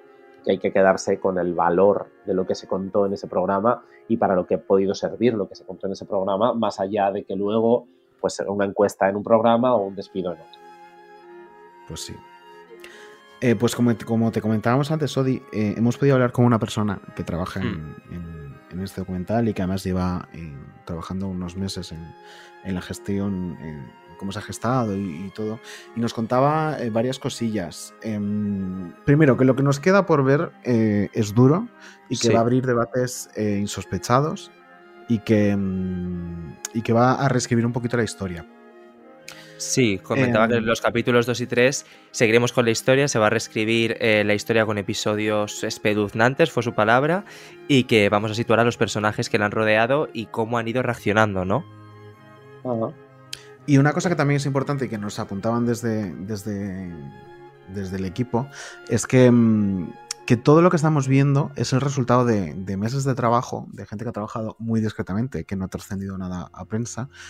Y que lo único, o sea, lo, lo, lo primero que han hecho es estudiar todo el material eh, periodístico por un lado y judicial por otro, eh, del que disponían para poder entender y, y armar este, este, rompecabezas que estamos viendo en, en los capítulos de la, de la serie. Sí, yo creo que es importantísimo. Tengo que decir que es un trabajazo brutal el que han hecho, brutal. Es que además en, a todos los niveles, ¿no? Es decir, la imagen del documental fue brillante como, bueno, pues el arte, ¿no? De, de todo el documental. Uh -huh. Es maravilloso. Y luego toda la parte de documentación. O sea... Es brutal. Es brutal, es muy, muy guay. Y luego, otra cosa que, que a nosotros nos, nos, llamaba la atención, ¿no? Era, porque yo me lo planteo, ¿no? A mí me hacen este encargo y, y no sé si de entrada sabría cómo, cómo, enfocarlo, ¿no? Cómo enfocarlo para que se entendiera. Y, mm, y, me consta que es algo que sí que les ha preocupado y que algo a lo que han tenido miedo eh, a que no pudieran entender a Rocío, ¿no? Eh, pero, pero luego ha sido tal la verdad eh, que hay en este, en este relato, que se ha abierto camino y que al final, eh, para entender a Rocío, solamente hay que escucharla. Y en lo que te cuenta, ves tanta verdad por las reacciones que tiene al contarlo, que es, es imposible, no, como mínimo, no entenderlas. Y luego puedes decir, bueno, la entiendo, pero mira, mm, prefiero eh, pensar otra cosa o prefiero apoyar a otra, lo que sea. Pero yo creo Mm. que viéndola puedes entender em, lo que ha vivido estos años. Claro, a mí me ocurre con muchas cosas de las que, con, bueno, con muchas no, con algunas cosas de las que contó que me, me pasaba eso, ¿no? El decir, eh, puedo no entender o entender que esto podría haber sido de otra manera o que lo podría haber gestionado otra, de otra manera, pero al mismo tiempo decir, ya, pero es esta mujer la que lo está viviendo y esta mujer lo ha vivido así. Claro. Que yo o cualquier otra persona entre el público que ve el programa hubiéramos gestionado ciertas cosas o hecho ciertas cosas de diferente manera, sí, pero es lo que has dicho, ¿no? Es eh, escucharla para poder entender lo que ella pasó y lo que ella vivió. Entonces, eso me parece que es muy importante siempre para conseguir en- en ponerse en la, en la piel de la persona que te lo cuenta, que no necesariamente actúa como tú actuarías o como tú lo hubieras hecho. Y que es uno de los puntos que a mí personalmente también me ha sorprendido en- desde que se anunció eh, este documental, que había mucha gente que no estaba dispuesta ni a escucharla. Sí. Que ya tenían un juicio de valor hecho y que no estaban dispuestos ni a escuchar lo que pudiera decir. Pero porque es, eh, fíjate, a mí es que me pasó con mi madre. Mi madre eh, no había visto el documental y cuando le estuve contando alguna cosa, tuvo la reacción, y mi madre es una persona absolutamente progresista, feminista, o sea, es decir, que no Sí. tiene nada el perfil de, de lo que podríamos considerar crítico, pero tuvo inicialmente la reacción de decirme, bueno, pero, ¿sabes? Como, como es Rocío Carrasco, no, no tiene ese crédito que pudiera tener cualquier otra mujer que cuente su historia, ¿no? Y yo hubo un momento que le dije, vamos a ver, no podemos tener ese rasero de si es Páquila del Quinto, sí, y si es Rocío Carrasco, porque a mí me parece que es una frívola, no. Porque hay que escuchar lo que se dice. Y yo creo que si te sientas delante de la televisión y escuchas, más allá del debate posterior, más allá de lo que se considere, de lo que se comenta en otros programas, si escuchas lo que cuenta ella, es imposible no, o sea, no entenderla, no- Claro. no, ver qué ocurrió y por- porque ella lo vive como lo vivió. Es que es, es lo que tiene habernos tragado una misma versión durante 25 años. Que al final se crea este perfil. Y bueno, y todo lo que hemos comentado también que no ayudaba, claro. Dibujar un La gente que le defiende, etc. Y de las cosas que ha, que ha hecho en su carrera y de Claro. pues que al final es una persona que, que ha sido muy difícil de empatizar con ella y claro que de primeras podía conseguir ese efecto de gente que dijera, mira, no, yo esta señora no me la creo ya, pero bueno, te has sentado a verla. Que si te Claro. sientes a verla y aún así me estás diciendo no me creo absolutamente nada de lo que cuenta, ostras, eh, ¿qué has visto? ¿No? Porque yo, insisto, ¿eh? puedo discrepar con cosas o no entender ciertas cosas, pero leches, la narrativa general de lo que me está contando es muy difícil no entenderla si se quiere escuchar lo que dice. Pues sí, pues amigas, yo creo que hemos llegado al final, que nos ha quedado un análisis, eh, yo creo que en un tono al que no acostumbramos y que a lo mejor la gente de repente dice, verdad. "Madre mía, eh, esto no es menudo cuadro, pero es que nos parecía que, que el tono que debíamos tener era el que, el que hemos tenido, porque al final es un tema Es que nos toca, interesa a los sí. tres y que, y que nos toca y que queremos tratarlo como debe. Em, por, por rescatar, que no quede como diluido lo que nos viene por delante, el domingo, capítulos 2 y 3, se reescribe la historia, episodios espeluznantes y los personajes que han rodeado a toda esta historia se van colocando cada uno en su lugar. Así es que todas pegadas a la tele. Estaremos atentas, estaremos atentas. Chicos, un placer haber hecho este especial con vosotros. Igualmente, chicos. Lo mismo os digo, Y volveremos con menudo cuadro, ¿eh? Ya con nuestro tono habitual. La o no, quién sabe. ¿O no? A lo mejor ya nos ponemos serias para siempre, claro. la audiencia de esto, porque si vemos que los datos son muy buenos, a partir de ahora, Claro, pues serias todas. todo seriedad, el informativo del, del miércoles, del jueves. Esto ya lo ponéis. Amigas, un placer. Igualmente, Un beso fuerte. besito.